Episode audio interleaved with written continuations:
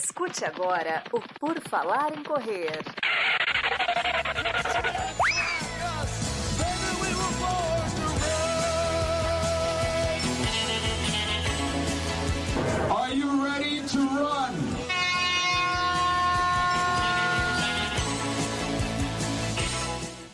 Começa mais um episódio do podcast do Por Falar em Correr, mais uma vez no seu feed na segunda-feira, logo de manhãzinha. Muita informação. Segunda-feira geralmente tem mais informação com pessoas que entendem do que estão falando e certamente esta pessoa não sou eu. Meu convidado de hoje é o psicólogo do esporte Henrique Carpigiani, que vai conversar aqui conosco sobre várias questões relacionadas à psicologia e à psicologia esportiva. Seja bem-vindo, Henrique. Tudo bom? Tudo bem, Enio? Obrigado pelo convite. Um prazer estar aqui com você hoje. Maravilha, o prazer é meu. Vamos descobrir aí os meandros da mente dos esportistas e descobrir um pouco aí da, da carreira do Henrique, que ele vai começar agora a falar para nós. Como é que tu, tu entrou nesse, nesse mundo de psicologia esportiva, Henrique? Porque para virar psicólogo esportivo, primeiro você tem que ir para psicologia, né? E daí Sim.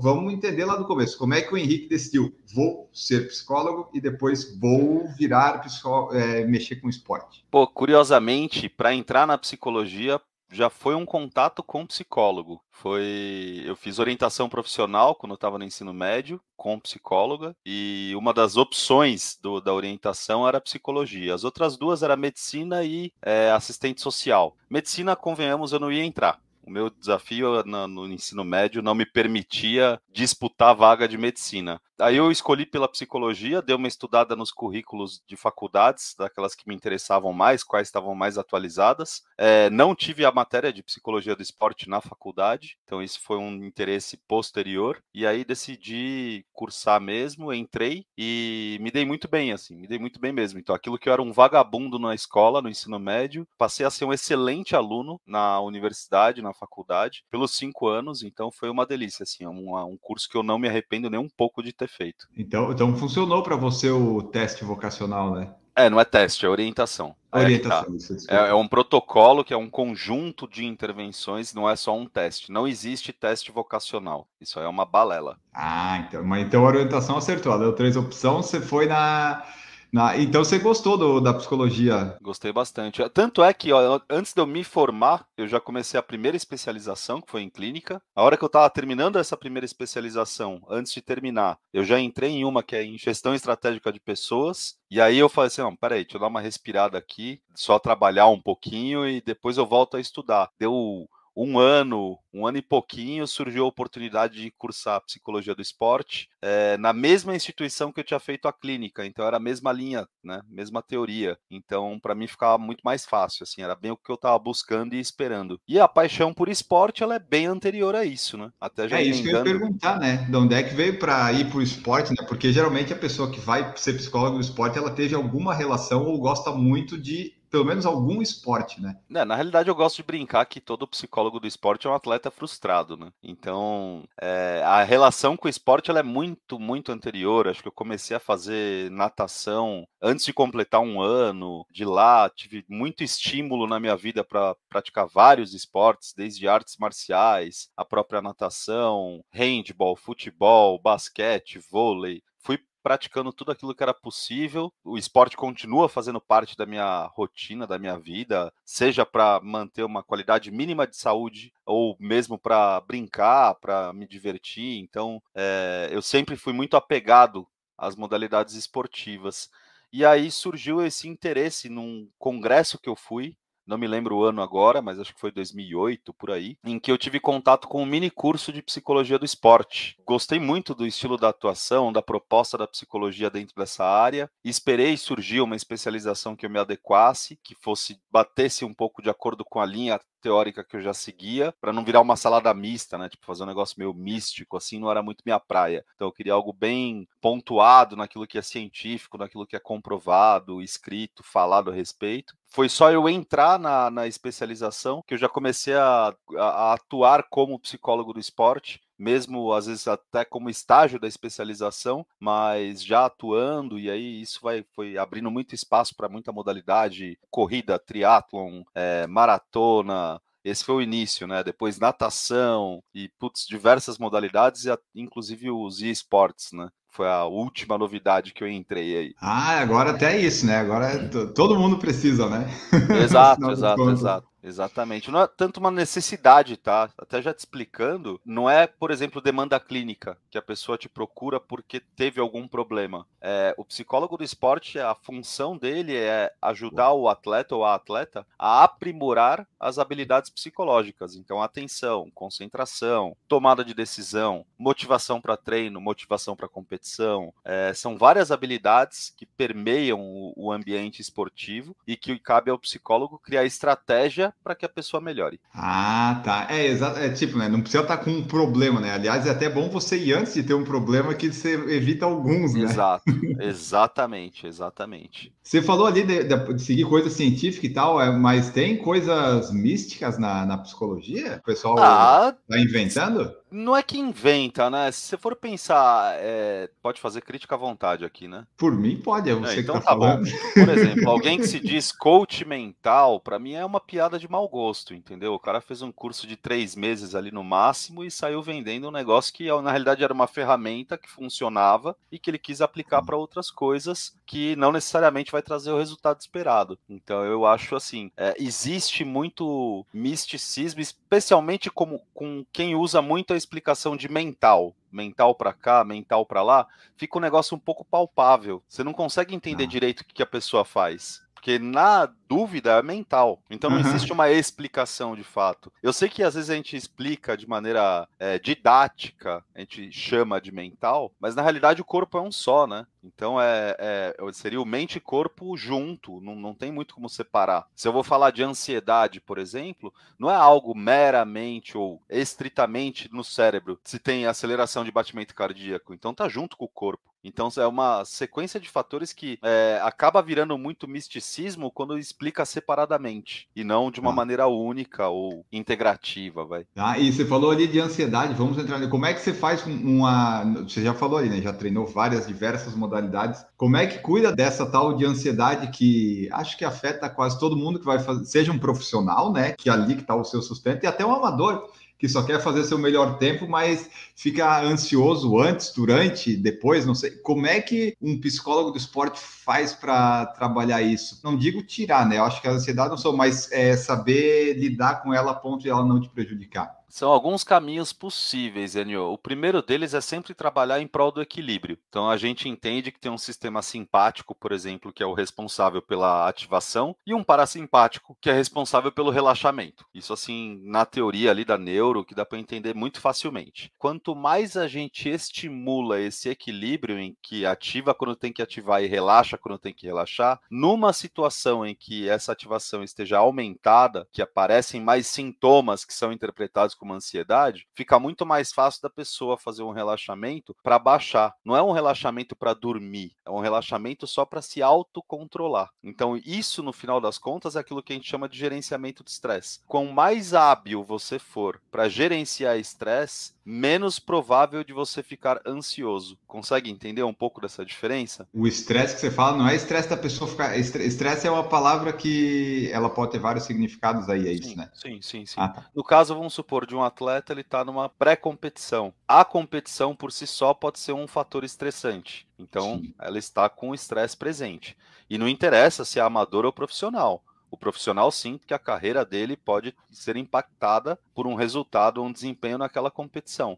O amador não é tão diferente, porque ele tem toda uma vida profissional à parte e ainda assim ele quer ganhar dele mesmo. Então também uhum. existe um estresse envolvido que é proporcional à satisfação de quando ele vence ele mesmo. Quanto mais você consegue gerenciar esse tipo de situação, é, você facilita para que você alcance o seu próprio objetivo. Tá, porque daí esse gerenciar às vezes pode ser no dia, pode ser antes, durante, na semana, né? Eu, por exemplo, quando eu tenho um treino intervalado de 10 de 800, no dia anterior eu já fico pensando, tomara que amanhã seja um bom dia, que o meu corpo acorde bem, mas eu já penso, né, já estou pensando na segunda, como é que vai ser na terça. Eu já fico pensando, pô, tomara que seja um bom dia. Aí, às vezes não é, né? Mas eu geralmente eu começo a, vamos dizer, sofrer, eu ficar ansioso, eu fico sempre no dia anterior, não na de manhã, sabe? Mas antes de dormir eu vejo, ah, programei o treino do relógio 10 de 800. O que, que será que vai sair amanhã, sabe? E eu não sei se de fato alguma ansiedade minha pode atrapalhar no treino ou se é só um dia ruim, um dia bom. Depende do momento em que você, por exemplo, começa a pensar isso. Se você deita na cama e começa a pensar isso, você está dificultando para que você mesmo entre em relaxamento e durma, que é a tarefa do momento. Que o sono também faz parte, a recuperação. Então, se você se autoacelera, que é você que está pensando isso, você que está se pilhando, você Exato. que está botando uma expectativa, e você demora para dormir, você já reduziu o tempo de sono, que você inclusive está habituado a ter. E aí, com certeza, isso pode impactar no, no treino do dia seguinte, a depender da horário que você treina. É, na verdade, eu acho que não, não, não, não tirou é, horas do meu sono, mas quando eu programo o relógio, sempre eu sempre, pô, amanhã, amanhã é dia de 10 e 800. Eu tenho uma, uma obrigação, a, a gente já coloca isso, porque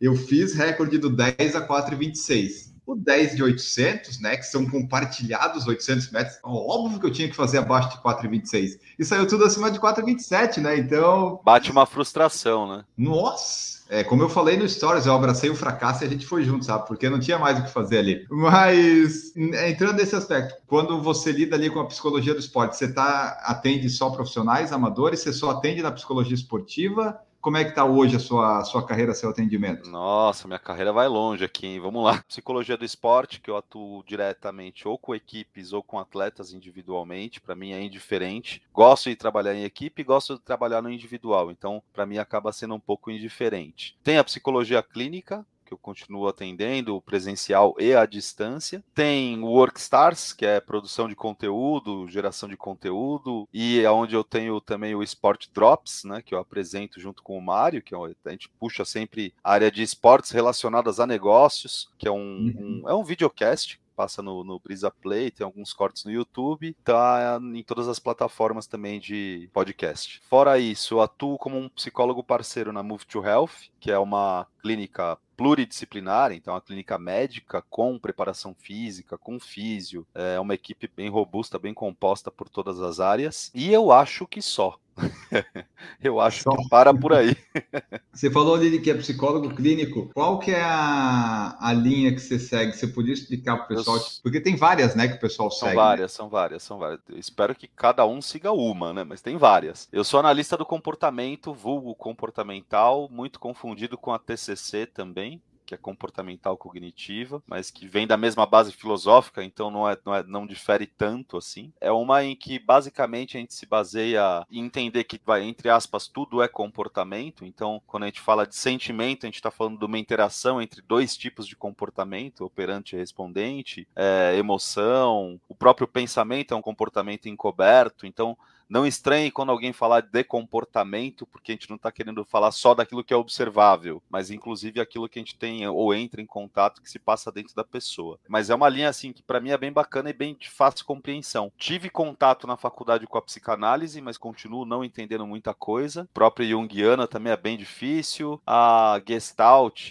tem várias linhas, tem várias linhas. Mas a que eu mais me identifiquei pela explicação uhum. de mundo, especialmente, não só de ser humano, foi a análise do comportamento. E e, na psicologia esportiva, você atende tanto profissionais quanto amadores? Sim, sim. Inclusive comecei com amadores, comecei com uma assessoria esportiva em que eu atendi os alunos, no caso, de triatlon, de maratona, corrida de rua, mas que eram uhum. todos amadores, não tinha nenhum profissional ali. E quais que eram as principais dúvidas, questões que você trabalhava com esse pessoal de endurance aí, de triatlo e maratona? O que que chegava mais para ti? Pô, de maratona, corrida de rua, no caso, é muita adesão ao treinamento, então era na realidade era uma queixa do treinador por é, a pessoa ou não cumprir tudo aquilo que era passado ou querer cumprir demais e fazer um extra quando não era necessário. Então a, apareciam alguns casos de lesão por é, excesso de esforço, ou por excesso de falta, ou porque não treinava direito, não fazia aquilo que era o, a periodização adequada, mas reclamava do resultado. Então é sempre uma questão de, às vezes, um pouco de explicar o que está acontecendo e saber como falar. Né? Então era um trabalho muito feito em conjunto com os técnicos, inclusive. No triatlon já tive demandas mais específicas, de gente que, por exemplo, teve um ataque de pânico na água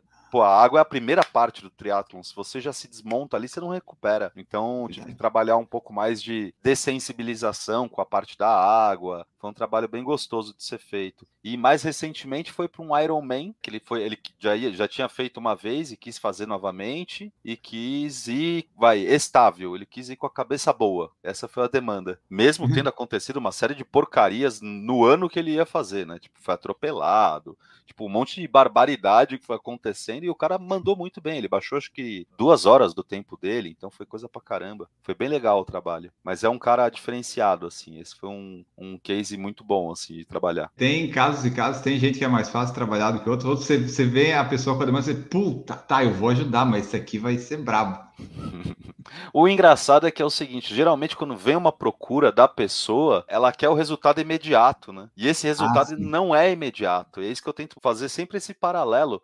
A preparação psicológica ou preparação mental ela é muito parecida com a preparação física ou com o treino específico. Existe uma periodização envolvida, existem ganhos imediatos, sim, mas o ganho maior, que seria a estabilidade desses ganhos, aquele platô que a gente chega de performance, mesmo mental, ela demora um tempo para acontecer e depende muito do envolvimento da própria pessoa. Então, só eu encontrá-la uma vez por semana, talvez demore muito tempo para ter esses ganhos. Mas se eu encontro ela uma vez por semana, faço, proponho algum tipo de exercício e ela replica isso para os outros dias, ela está aumentando a probabilidade dela evoluir muito mais rápido. Sim, é, é, como você falou, é um ciclo, né? Tipo, tanto na nutrição quanto no treino. Não adianta Exato. ser numa semana querer ir para uma maratona. Exatamente. Né? Não, não vai não vai chegar no, no, ponto que precisa chegar. Não, não mesmo. Você trabalhou com amadores, aí depois você foi trabalhar com profissionais também, foi isso? Isso, isso. Aí depois da, da parte de assessoria esportiva, eu também entrei com uma equipe de natação. Comecei com categoria de base, né? De formação em categoria de base de atletas, até o sub-19, se não me engano.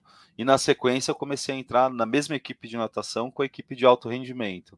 Aí eram profissionais mesmo, é, nadadores até bem reconhecidos aí no Brasil, com resultados mais expressivos. Então, foi um, uma transição que foi aos poucos, não foi tão ruptiva de sair do amador e ir para o alto rendimento, porque teve uma categoria de base aí para entender um pouco do contexto também, de como que se formam esses atletas ou de onde eles vêm e por aí vai. Então eu achei que foi bem gradual, apesar do curto tempo. Isso a gente está falando de um ano para o outro. Então foi rápido. Eu acabei tendo uma evolução de carreira muito rápida também. E, e você está na psicologia esportiva, digamos, há quantos anos? Desde 2011. 11 anos. Fora o tempo já de psicólogo antes ainda, né? Isso, isso. Também o tempo de psicólogo, como consultor de empresa também. Que isso é legal, né? Você poder levar um pouco do que seria a consultoria da psicologia do esporte para dentro das empresas, das organizações. Porque quando a gente para para pensar, as habilidades psicológicas que envolvem um executivo, por exemplo, não diferem daquelas de um atleta de alto rendimento. Porque a gente está falando de alta performance. O fato da gente poder transitar entre esses dois segmentos acaba sendo bem interessante. É, né? Porque o resultado do cara da empresa é talvez é mensurado diferente, mas ele precisa entregar algum resultado ali, né? E daí tem que trabalhar a ansiedade, a, a respiração, ter a calma, o estresse, a atenção. Tomada de decisão, tudo aquilo que o atleta faz, o atleta faz, o executivo ou a executiva também fazem. E você, no,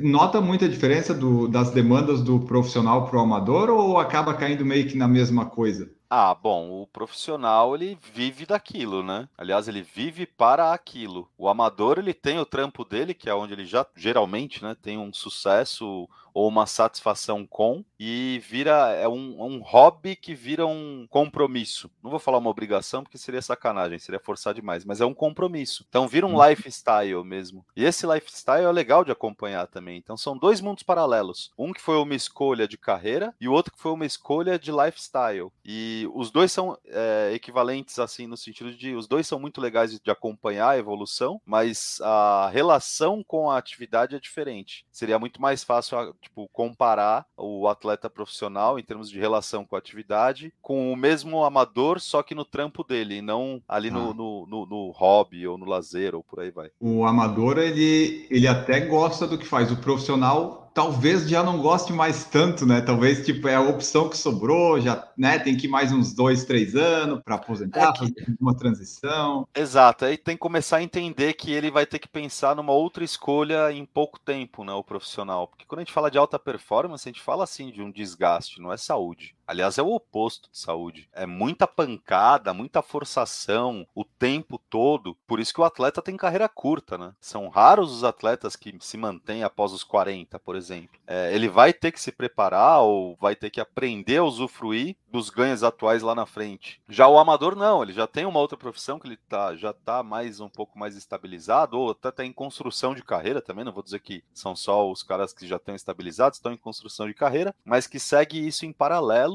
e que tem um gosto pela modalidade. É diferente, uhum. acaba sendo diferente. É que nem é óbvio que provavelmente ele, na maior parte das vezes, até gosta do que ele trabalha, mas é trabalho. Uhum. Gostar de trabalho não significa que você quer fazer aquilo para sempre. É Sim. a mesma coisa o atleta de alto rendimento, é trabalho. Não significa que ele quer fazer aquilo para sempre. E até me ocorreu agora que o amador, quando ele vai para o esporte, por exemplo, na corrida, às vezes, geralmente, o que a gente mais vê é a pessoa começando lá com uns 35, 40, que geralmente é a idade que o profissional já ele já tem que ter pensado para onde é que ele vai, porque ele não vai mais conseguir entregar o resultado que ele entregava antes, né? Exatamente. Ou começa a caçar algum tipo de nicho dentro. Por exemplo, o Nicolas uhum. Santos, depois dos 40, foi Verdade. campeão mundial no 50 borboleta. Ele é. especificou, ele foi especificando. Não dá para botar ele para nadar 100, mas os 50 ele continuou. É, uhum. eu, eu acho que esse é um grande exemplo exemplo de um cara que foi se preparando para a aposentadoria na natação. Ou e está se tá... preparando. Não, ainda está na ativa e continua. Foi, é. Pegou bronze ou prata no Mundial super bem. Ele, eu acho que ele é um exemplo a ser seguido nesse sentido. Até porque ele já tem projetos em paralelo para tocar profissionalmente. Foi um cara que conseguiu levar bem isso aí. É porque. Outros, né? eu, eu citei ele porque me ocorreu agora dele, assim, mas tem outros. Sim, e também porque você teve bastante relação com natação, né? Sim, você sim, trabalhou sim. Bastante tempo com natação, né? Daí tem mais fresco esses nomes. É, e ali que você falou do que trabalhou com categoria de base, sub-19, essas coisas, é importante, né, para o pessoal que vai virar profissional ter esse acompanhamento quando, né, ali quando vai virar o, sair do sub-20, algo assim, para ter uma cabeça boa, para caso dê tudo certo ou tudo errado, né, na vida dele, ele não não se perder, porque daqui a 20 anos ele não vai mais ter aquilo, né? Exatamente. Geralmente você não tem. É legal até para esclarecer, para trabalhar essa evolução também. Ó, agora tá ficando um pouco mais sério um pouco mais difícil.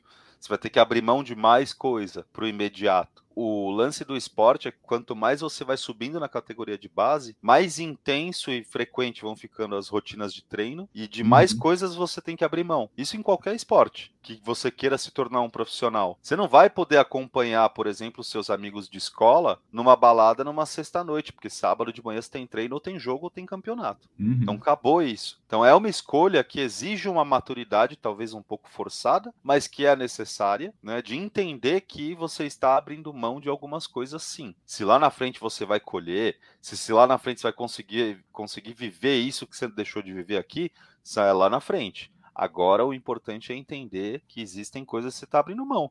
O amador também não é tão diferente. Uma vez que ele se compromete a fazer Sim. isso, ele vai dormir cedo na sexta-feira. Às vezes vai dormir cedo no sábado. E no domingo ele tá quebrado descansando, porque ele treinou a semana inteira. Então é de fato um lifestyle. Só que é um pouco mais voltado para a saúde, não voltado para performance em si. É, porque o amador tem isso, né? Ele vai fazer a maratona dele, são quatro meses que ele se dedica e o pessoal em volta tem que entrar junto na dedicação, senão dá problema. Senão Exato. o Henrique tem que atender o atleta e a, o cônjuge do atleta, né? Para dizer, ó. A família, né? Não é só o cônjuge, não, é a família também. Vai todo mundo. Vai todo Vai mundo. todo mundo junto. Ó, nas perguntas que nós recebemos aqui, uma delas foi a seguinte: a abordagem psicológica difere muito entre uma corrida de curta e de longa distância? Tem alguma diferença quando um atleta vai fazer uns 5 quilômetros para a morte e o melhor tempo da vida dele da maratona? Tem diferença pela questão de duração da prova, tem muita diferença em relação à preparação. Se você está preparando para tiro curto, vai, para mim 5 quilômetros nunca é curto, mas tiro curto, você está preparando muita potência ali, né? Não é tanta resistência assim. E aí você pega para quem vai fazer 42 ou mesmo 21, é mais resistência do que potência, que é o mais importante vamos seguir a mesma lógica. Quais são as habilidades psicológicas mais presentes ali, tanto para a parte do treino como para a parte da competição? Você precisa estar tá muito atento no de 5 quilômetros, o tempo todo muito atento, ou você tem momentos de relaxamento? Eu acho que é não, é uma prova um pouco mais intensa. Então, se é, você você, você perde o foco, pensar. se você perde o foco, você se estraga. Porque aí você queima a largada, entre aspas. Vai, talvez não seja uma boa expressão para esse tipo de prova, mas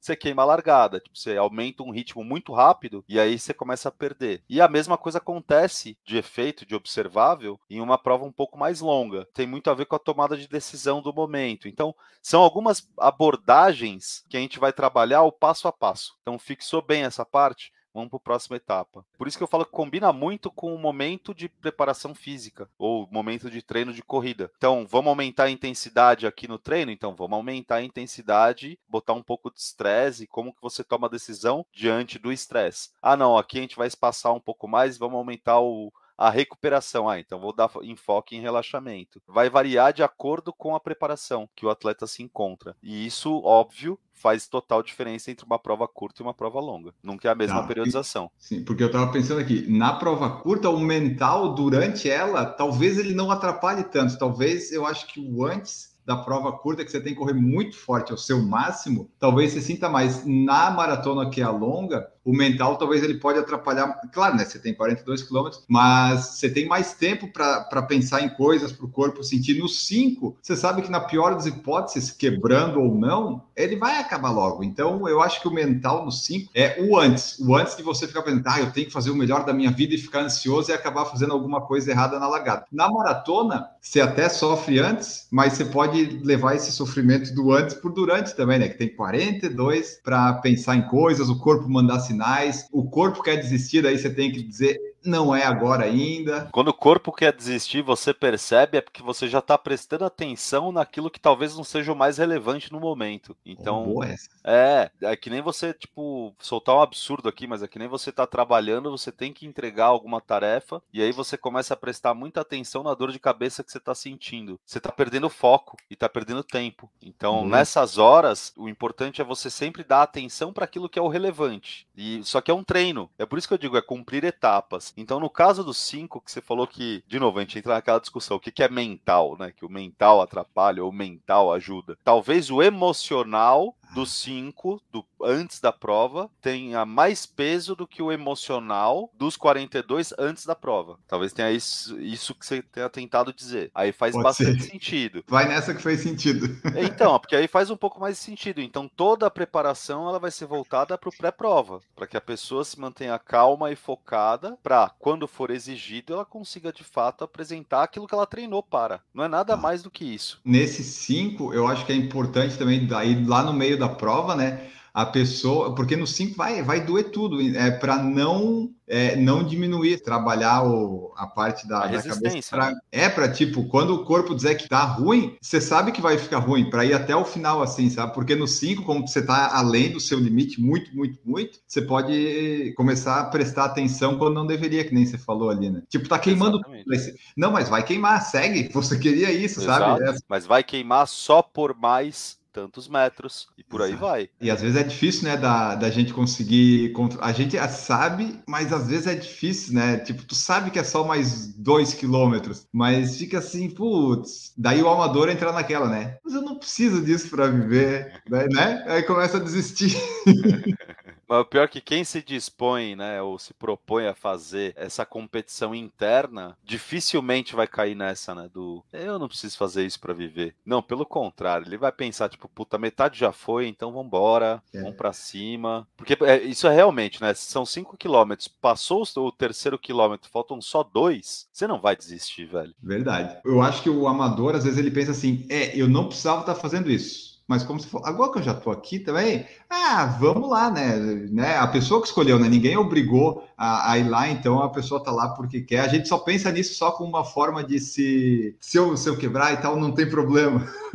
Exato. Mas e o de 42, em contrapartida, foi muito do que você falou, tem muito esse espaço de tempo para a pessoa perder o foco. Até porque a própria, se for uma reta, por exemplo, 42 reto, você não tem nem que pensar no caminho, você só tem que ir. Dá muita margem para você se distrair com outras coisas. Então você tem que criar uma estratégia que seja te trazer mais para o presente. Só que de novo, isso é treinável, isso leva tempo, é progressivo. Existem algumas estratégias voltadas só para isso, de você puxar a atenção de volta. Não significa que você não vai se distrair, significa que você vai ter um recurso para voltar logo. E você pode dar algum spoiler de como seria uma estratégia? Lembrando autofala, que... autofala é uma boa. Autofala, autofala é uma Eu... boa. Não é autoconversação, porque autoconversação dá margem para você ficar viajando no negócio que não tem nada a ver ou já ficar pensando lá na frente. O autofala são frases curtas e objetivas que te colocam o foco de atenção. Tá, mas tudo isso mental, não preciso ficar falando em isso, voz alta. exato. Pode ser tanto falando em voz alta como no mental, dentro da sua cabeça, no seu pensamento. São então, frases chaves que você vai definir na terapia que você vai saber que aquela chave assim, continua seu filho de uma puta, vai!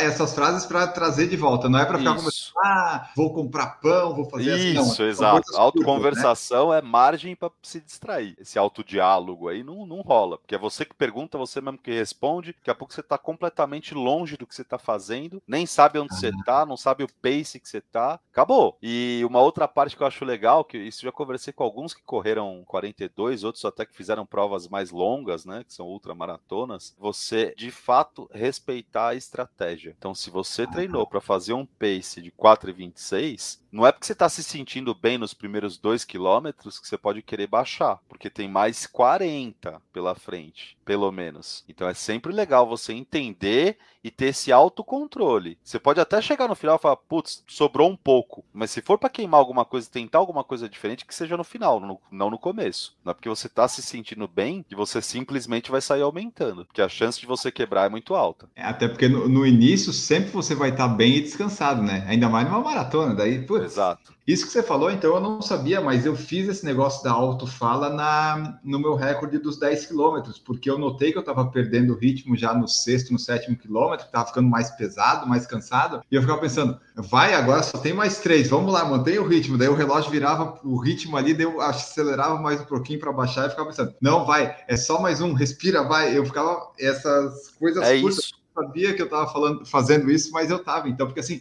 não, é só mais dois agora, vai. O pórtico está ali, continua. É, o ritmo, apesar de eu estar tá muito mais na sensação cansado, o ritmo meio que mantia, assim, não, vai, vai dar, vai dar, vai dar. Eu acho que eu estava fazendo isso. Muito bom, muito bom. Mas é um exercício que faria, você faria até mais bem feito, né? Melhor feito, se você tivesse treinado exatamente esse recurso também. Ah, para não chegar.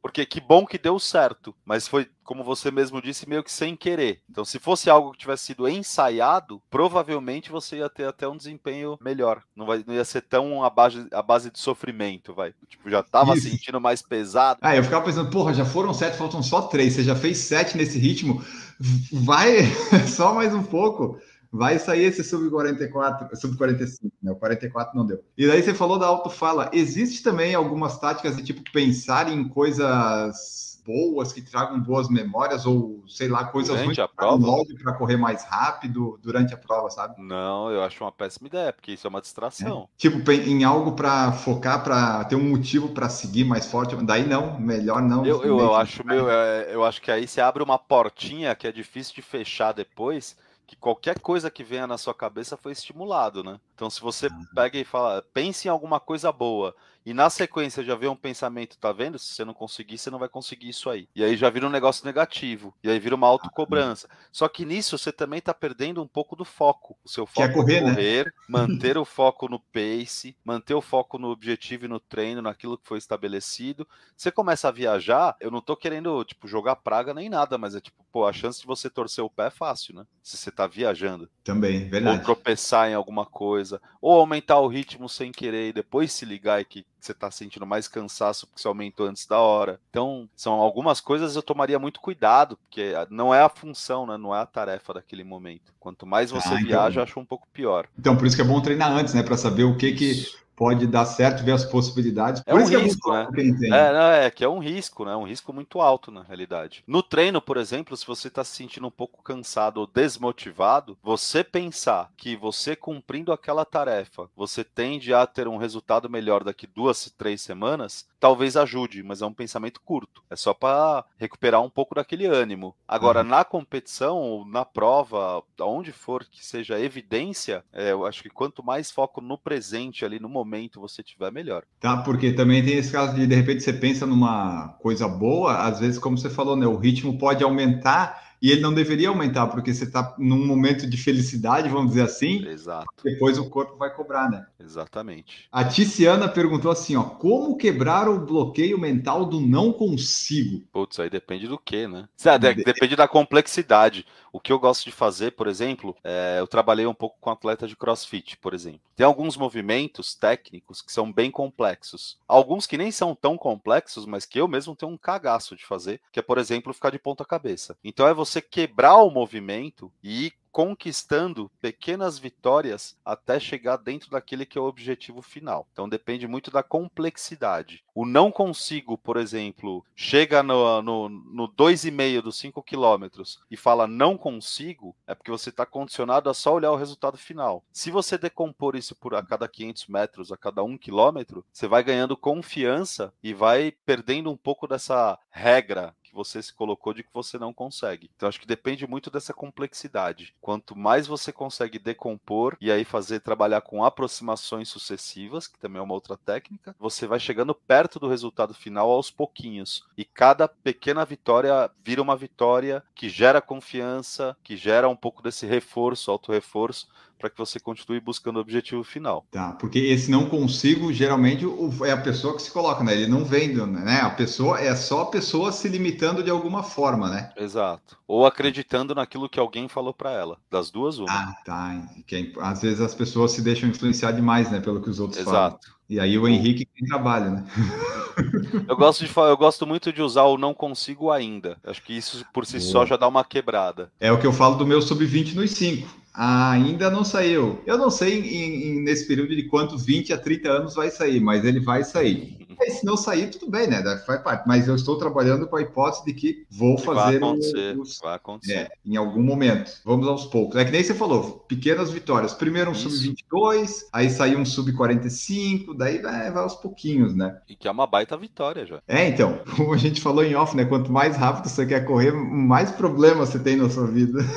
Exato. uma vez a gente falou falou no, no podcast sobre o não, que ele, que ele é meio ignorado, né? Então a pessoa fala assim: não vou parar. Aí o cérebro entende mais como vou parar. Isso é, é, de fato tem, tem alguma base? A gente acaba ignorando, não mesmo colocando ele para não ser ignorado? É, eu não, eu não sei o quanto isso é uma acomodação também, é, o quanto você está colocando em foco ou em evidência aquilo que talvez não, não ajude tanto naquele momento. De qualquer maneira, a orientação é que a gente transforme sempre as autofalas em algo positivo. O positivo não significa o positivo da conclusão, ou reforço, ou a recompensa. O positivo é fale para você mesmo aquilo que você precisa fazer e não aquilo que você não pode fazer, porque isso fica um pouco mais impositivo, inclusive, né? De você pegar e falar assim: preciso continuar, preciso manter o ritmo, preciso diminuir o ritmo. E aí você vai se colocando naquilo que de fato você precisa fazer. Vamos entender também, Enio, que o não fazer alguma coisa não significa que você está se comportando, não é um comportamento. Uhum. Você botou um não ali, é inexistência de comportamento. Mesmo isso daria um tilt no cérebro, né?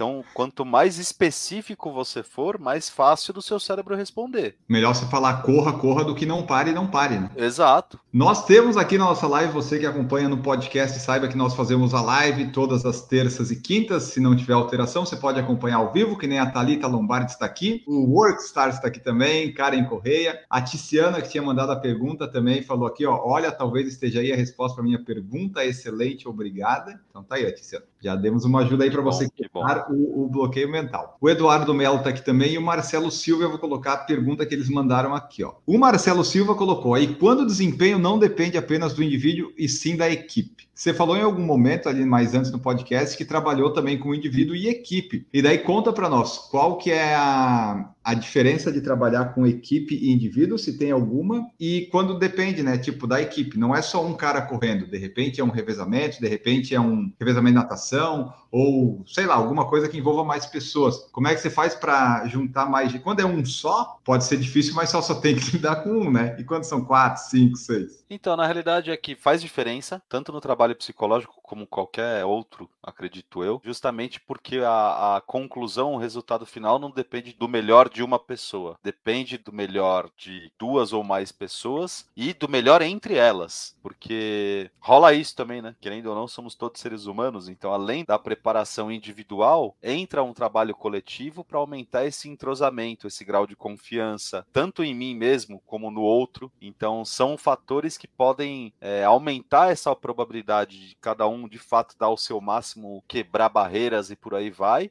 ou se tiver muito conflito, também é do tipo, ah, meu, você quer saber bem uma real? Eu vou é assim demorar também, um né? pouquinho né? mais para chegar e deixo o outro se virar. Esse entrosamento, essa transparência, esse relacionamento entre membros da mesma equipe também é, é considerado assim numa preparação, especialmente no coletivo. E assim, né, mesmo quando é uma equipe, às vezes eles estão, todo mundo tá junto, tá lá o conjunto funcionando bem, mas por exemplo, no futebol, às vezes o goleiro ele tá super bem, só que ele levou um frango e daí tipo, tá todo mundo junto, todo mundo na mesma batida. E daí um erro individual de alguém que está muito bem também pode acabar com o conjunto todo, né? Não, às vezes, né, o imponderável também acaba com a preparação, né? Exato, mas é que a gente não pode confundir naquilo que é coesão social e coesão da tarefa. Quando alguém comete um erro, por exemplo, você usou, eu achei legal esse exemplo do futebol, tá assistindo há pouco o Paris Saint-Germain jogando, o Mbappé, se eu não me engano, foi fominha, não tocou para um jogador livre, que se eu não me engano era o Neymar, tá livre de frente Deve ter ele,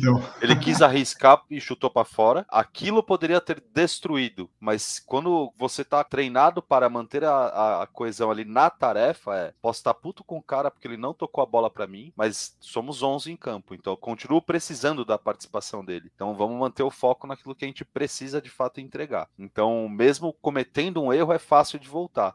Quando a gente tem muita coesão social e pouca na tarefa, um erro técnico pode botar tudo a perder, porque não existe essa reconciliação rápida para entregar uhum. de fato aquilo que é esperado. E, da mesma forma, se você tem só uma coesão na tarefa, você não vai ver esse clima tão amistoso de todo mundo junto, trocando ideia, descontraindo, etc. Por quê? Porque o foco é só na atividade. Então é legal ver um equilíbrio entre essas é, duas é, aí. Na corrida eu estava tentando lembrar que hum, geralmente é um esporte mais da pessoa estar tá junto. Geralmente são revezamentos, né? Mas aí quando é revezamento de desses volta ilha que tem aqui em Florianópolis e tal, né? Geralmente as pessoas, os amadores competindo, eles acabam às vezes se dedicando mais porque tem a empolgação né, de ah, vou fazer o meu melhor para entregar bem para o pessoal. A equipe não vai ganhar nada e tal, mas fica aquele espírito de vamos cada um fazer o seu melhor para entregar para a gente fazer os nossos melhores tempos aqui nesse volta ilha da nossa vida, né? Tem essa essa coesão da equipe, né? Tem, tem, mas isso é bem legal de ver nos grupos de corrida quando você vai fazer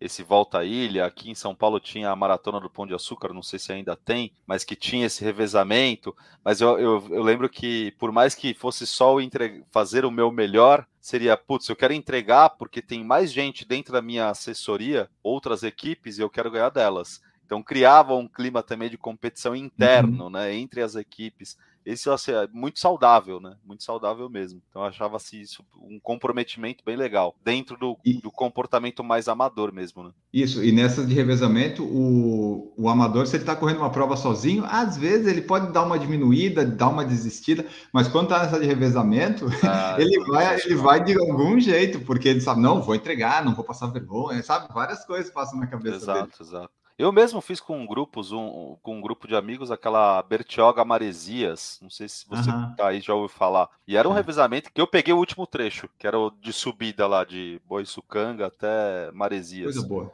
Não, foi, mas foi tipo um desafio interno. E claro que eu podia ter desistido a qualquer momento, porque não ia ganhar nada com isso. Mas tinha muito do tipo, pô, mas tiveram outros sete que já correram. Então eu não posso fazer isso com eles. Então entra também uma carga de não era de peso, era do tipo, meu, sete já fizeram a parte deles, não vai você deixar de fazer a sua, né? Então uhum. entra um, para mim serviu como uma motivação ali, dentre os quatro km e meio de subida, isso passou pela minha cabeça. Mas foi a melhor descida que eu fiz na minha vida também, né? Sem ter o pé. Pô, né? Foi empolgado, vou entregar, vamos, vamos terminar bem isso aí. Só não sabia que eu ia cair na areia fofa por mais dois quilômetros. Né?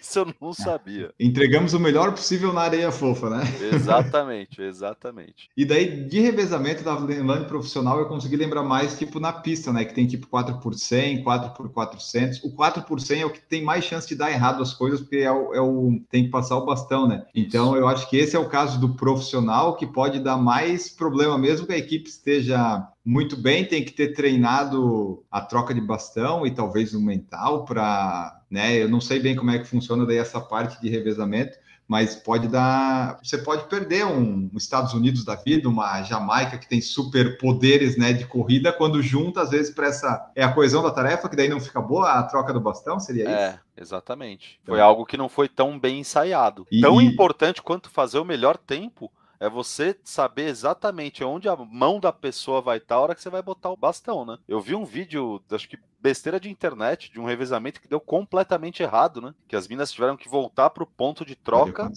para começar de novo esse trechinho. E aí, a hora que pega, ainda fica meio perdido. Do tipo, e aí, deu certo, não deu? Posso ir correr ou não posso? É meio vergonhoso, mas é tipo, acontece, mesmo no nível profissional. A equipe profissional, quando dá esse problema, fica pra, na cabeça para os próximos. Não podemos errar. E quando você fica com esse de algo que você não pode errar, geralmente você, você erra, né? Se não tiver tratando. Ou você vai muito conservador e perde tempo. Isso.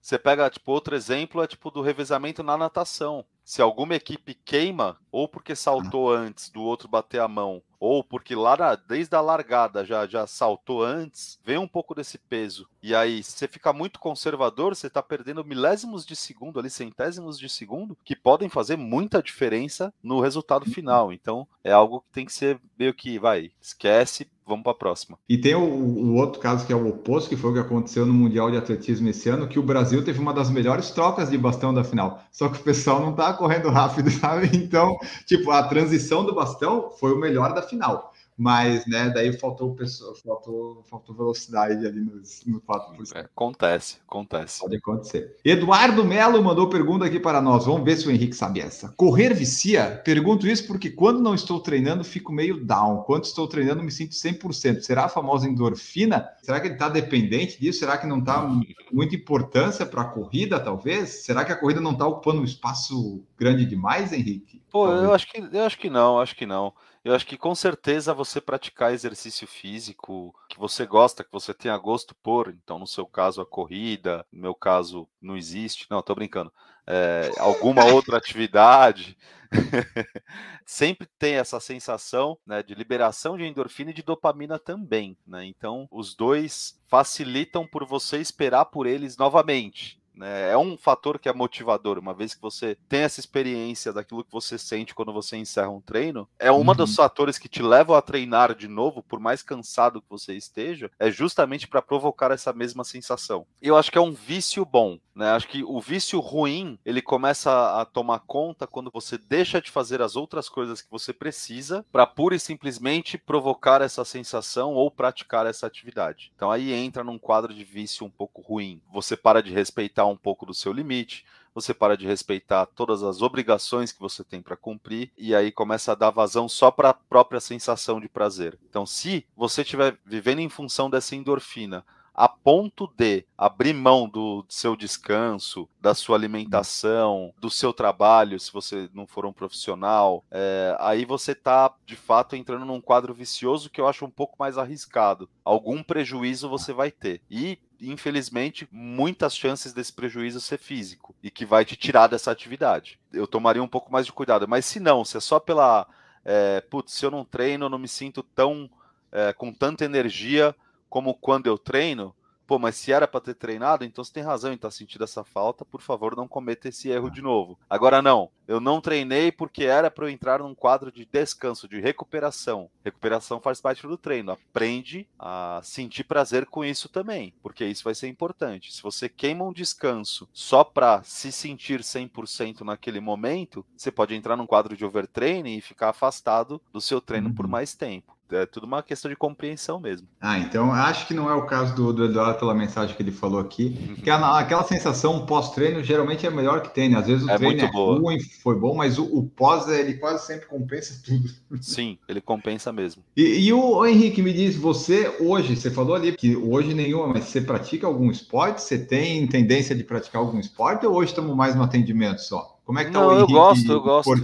Putz, só, eu quebrei a mão faz um mês e meio jogando tênis, então. é, Mas eu gosto, eu sempre gostei e continuo gostando. Eu tô sentindo muita falta de andar de bicicleta. Como eu quebrei um ossinho aqui que me impede de frear. Eu Como é que você quebrou jogando tênis? Putz, aí foi um vacilo meu. Eu fui jogar na quadra rápida usando o tênis do Saibro. Então, a hora que eu fui fazer o recuo, os dois pés travaram. E aí eu fui proteger a queda e quebrei o escafoide. Ah, tá. Agora eu entendi, porque eu não estava entendendo até a hora que você ia que você caiu e protegeu com a mão. Aí fez sentido. Mas eu, eu faço preparação física duas a três vezes por semana lá na Move to Health, inclusive. Gosto de andar no parque, de alternar com corrida. Não sou um bom corredor, mas gosto de alternar com corrida. Gosto de fazer, de pedalar, gosto de nadar. Putz, esporte está sempre próximo de mim. E quando eu não, não pratico, eu já sinto as consequências. Então, de Ah. bater a facite plantar, por exemplo. Enquanto eu tô em atividade, não dá nada. Agora fica aí dois, três meses sem fazer nada. Aí vem a dor já. Dor nas Ah. costas, esse tipo de coisa não acontece enquanto eu tô praticando. Mas se eu parar de fazer qualquer atividade física, entra de novo nisso aí. Tava fazendo Ah. pilates até pouco tempo atrás, gostei bastante também. Então, tô sempre na ativa. Tá, só deu uma paradinha por causa da mão agora, que daí Não, não parei. alguns, né?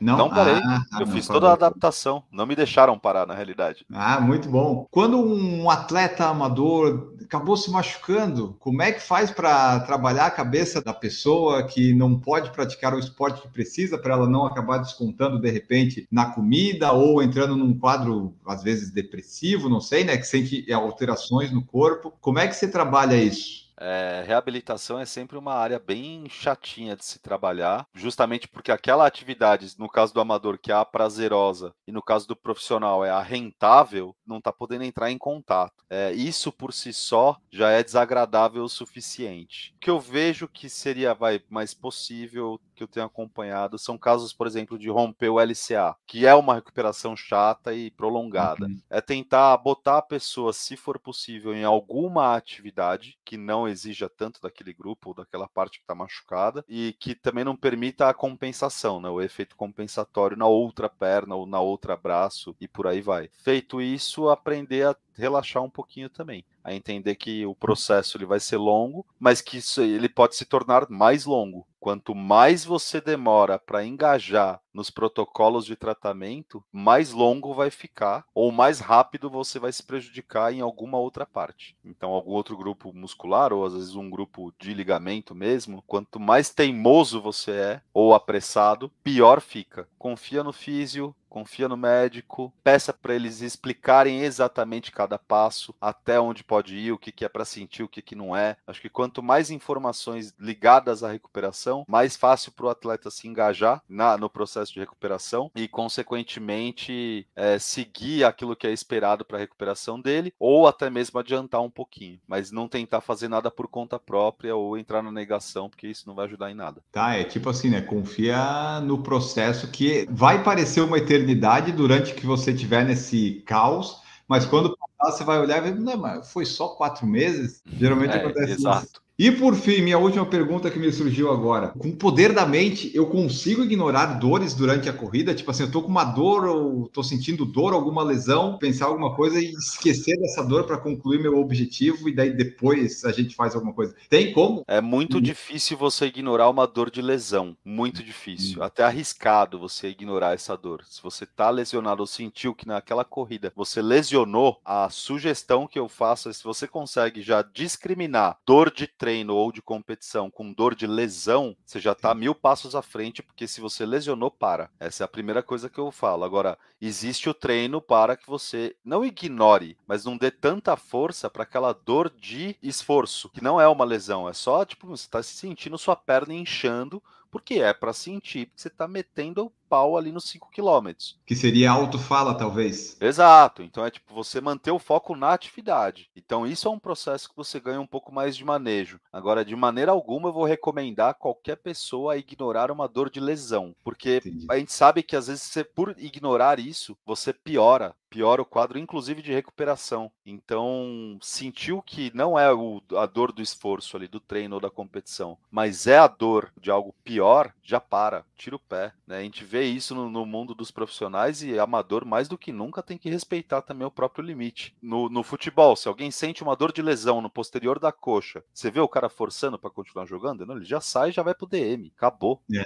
Não tem o que fazer, verdade. Não tem o que fazer. Aliás, quanto menos você fizer, melhor para sua recuperação. Mas o certo. restante, sim, o, restante é um treino também, de entender tá doendo o que, como, em que intensidade. Ah, faz parte, tá dentro do esperado? Continua. E aí você desenvolve essa habilidade não de ignorar, mas de não dar tanto valor para aquilo que você está sentindo. Tá, que é o que a gente falou do foco, né? Você está focado Exato. em tem coisas que você escolheu correr naquele determinado ritmo, tem coisas que você vai ter que passar, né? Faz Exatamente. Parte. Então tá, pessoal. Essa foi nossa conversa aqui com o Henrique Carpidiani. Esperamos que vocês tenham gostado. Se vocês ficaram com alguma dúvida, manda para o PFC aqui, que nós reunimos, compilamos. De repente podemos fazer novos episódios, porque é sempre legal falar dessas partes, desses meandros aí, que a nossa mente pode nos pregar ou não. E eu descobri hoje que é, é um, é um treinamento igual de nutrição, igual de, de treinamento físico para maratona. Então, importante fazer essas coisas com antecipação. Esse foi meu grande não, aprendizado. Não existe milagre, não existe milagre. Ah, Henrique, não, tem um, uns coach quânticos que falam que dá para fazer, Henrique, não dá? Então faz o seguinte, você contrata eles, depois que vier a frustração, você me contrata.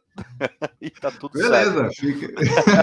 Perfeito. Henrique, obrigado por participar aqui conosco. Deixa aí teus meios de contato, tudo mais que você quiser, onde o pessoal pode te encontrar, que daí eu vou deixar também na descrição do feed e depois postar no Instagram. Bom, antes de mais nada, muito obrigado pelo convite, pelo bate-papo, que foi super descontraído. Acho eu gosto muito desse tipo de conversa, porque não leva tão mais a sério, sabe? Por mais que seja um assunto sério, interessante e tal, mas leva de uma forma mais descontraída, acho que fica até mais fácil de falar a respeito e das pessoas ouvirem também. Então, super obrigado. Para me achar nas redes sociais é Henrique Carpigiani, tudo junto. Pode procurar pelo Workstars também, Work, Workstars BR em todas as redes. Quem puder também dar uma atençãozinha pro vídeo videocast lá para o podcast, que é o Sport Drops. E se quiser saber mais de psicologia do esporte, aí procura por arroba Tribe Team Oficial no Instagram, que é o nome da minha empresa, que somos formados por 15 psicólogos do esporte. Conteúdo tem de sobra lá. E atendimento você faz online também? Faço, faço online também, com certeza. Então tá. Então aí, ó, pessoal porque, que né, quiser... né, especialmente pós-pandemia, né? Precisou de uma pandemia para liberarem o atendimento online, mas depois que liberaram ficou mais fácil. Aí, ó, até nem falamos desse negócio da pandemia, vai ficar para um próximo, vai ficar para um próximo Já, de... Tô da... dentro do próximo, tô dentro do próximo.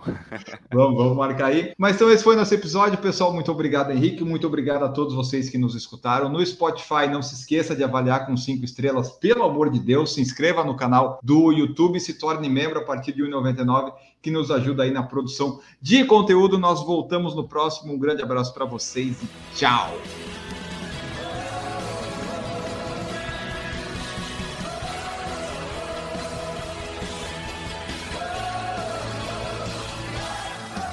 Produção por Falar em Correr, podcast multimídia.